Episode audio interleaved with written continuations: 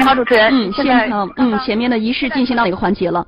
仪式现在已经起灵，然后呃烈士的灵柩已经进入灵车，现在礼兵正在呃正在灵车两边肃立敬礼，大家可以听到现在思念曲正在奏响。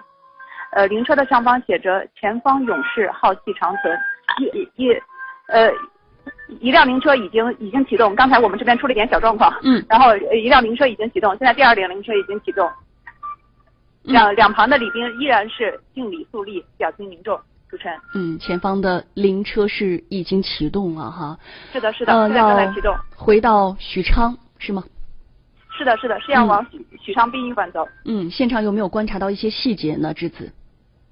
呃，现在现在礼兵的两名女两名女兵仍然是手擎着白色的花圈，依然是在肃立。他们望着灵车走向的方向，表示表情是非非常严肃的。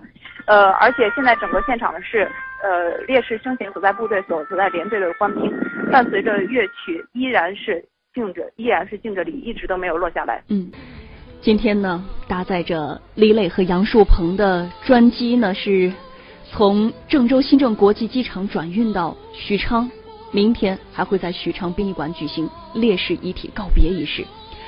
两位烈士。两位英雄今天回家了。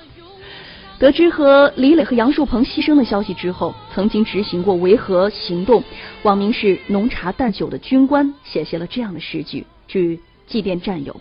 他是这样写到的：“执锐披坚插飞舟，未解战乱忧。险难危重望生死，血味和平流。为维和身许国，要千秋。”马革裹尸，仗剑如归，千古风。